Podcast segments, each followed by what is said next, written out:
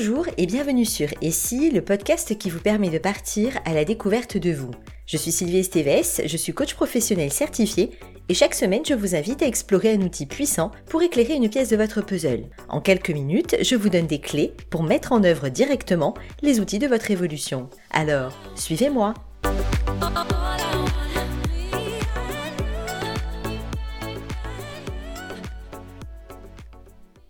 Aujourd'hui, je souhaite aborder avec vous la gratitude.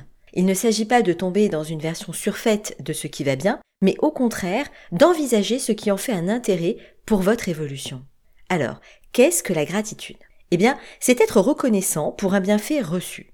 Cela suppose donc d'être conscient de ce qui est un bienfait dans notre quotidien, ainsi que de savoir exprimer sa reconnaissance de différentes façons. La gratitude a de multiples bienfaits. Elle est liée à une baisse du taux des hormones du stress de 23%. Elle contribue à une amélioration de la qualité du sommeil de 10% pour des patients ayant des douleurs chroniques. La dépression diminue de 19% pour ces mêmes patients. Enfin, écrire une lettre de gratitude atténue le sentiment de désespoir chez 88% des patients suicidaires hospitalisés et augmente le niveau d'optimisme chez 94% d'entre eux. Ainsi, ressentir de la gratitude vous permet de développer l'estime de soi et la volonté, de renforcer les relations, d'approfondir la vie spirituelle, de motiver la créativité et d'améliorer la performance sportive et intellectuelle. Mais alors, par où commencer? Dans un premier temps, notre intention de gratitude va nous amener à identifier l'ensemble des bienfaits dont nous bénéficions. Mais qu'est-ce qu'un bienfait? Voici quelques synonymes pour élargir notre vision. Cadeau, faveur, générosité, grâce, largesse, présent ou même secours. Ainsi, les sources de bienfaits sont-elles nombreuses, variées, mais aussi singulières. Pour reconnaître un bienfait, cela suppose que je ne tienne pas une chose pour acquise ou normale. Or, dans notre société de l'immédiateté et de la surconsommation, il n'est pas toujours évident d'être conscient de ce qui est un cadeau au sens large du terme. D'autant plus que cela dépasse la dimension matérielle de nos vies. C'est pourquoi je vous propose d'ores et déjà de réfléchir à tous les bienfaits qui font partie de votre vie.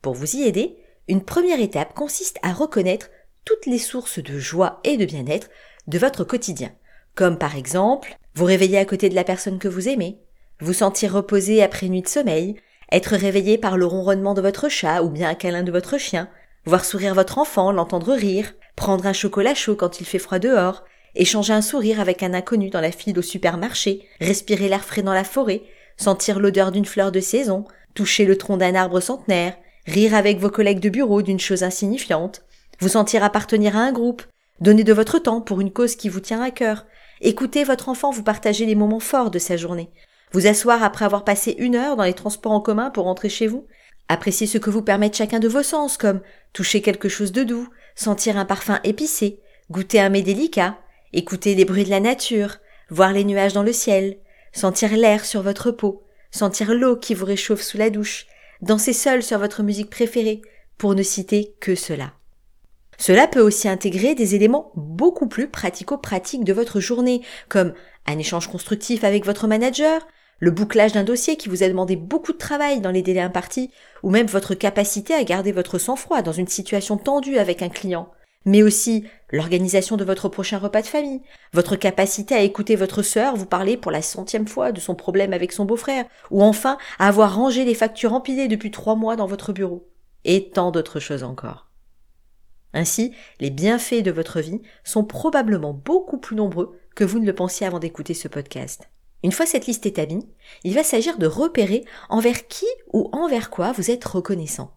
Au regard de mes propositions, il apparaît que l'on peut être reconnaissant envers un tiers identifié, envers soi-même, envers la vie, envers l'univers, envers chaque jour, envers le moment, envers vos sens, envers votre état conscient, ou même envers la saison, par exemple. Comment allez-vous pouvoir exprimer votre gratitude? L'un des moyens les plus simples qui soit pour manifester votre reconnaissance est de dire merci. Vous pouvez aussi l'écrire, que ce soit pour un autre ou pour vous-même. L'écriture est d'ailleurs un outil puissant pour conscientiser et capitaliser toutes vos pensées de gratitude à travers l'utilisation d'un journal dédié par exemple. Pour voir compiler toutes les choses, les moments et les pensées qui vous ont apporté de la joie, vous servira à être plus conscient de l'abondance qui fait partie de votre vie. Nous sommes souvent bien plus riches, au moins au sens figuré, que nous ne voulons bien le penser. Or, nous savons que c'est cela qui contribue à projeter une vie et des pensées qui attirent ce qu'elle vibre, que l'on y croit ou pas. Enfin, si vous souhaitez aller plus loin, je vous invite à faire cet exercice issu du Naikan développé par un moine bouddhiste, Yoshimoto Ishin, qui consiste à se demander Qu'ai-je reçu? Qu'ai-je donné? Quelles difficultés ai-je causées aux autres Et comment? La pratique de ce questionnement favorise l'envie de partager et l'émergence de la gratitude. Pensez à noter vos réflexions. Vous apprécierez de pouvoir y revenir et de voir votre évolution quant à vos réponses. Je terminerai cet épisode par cette citation de Paolo Coelho. Le bonheur n'est pas d'avoir tout ce que l'on désire, mais d'apprécier ce que l'on a. Si cet épisode vous a plu, je vous invite à me suivre dès la semaine prochaine pour découvrir une nouvelle facette de votre puzzle.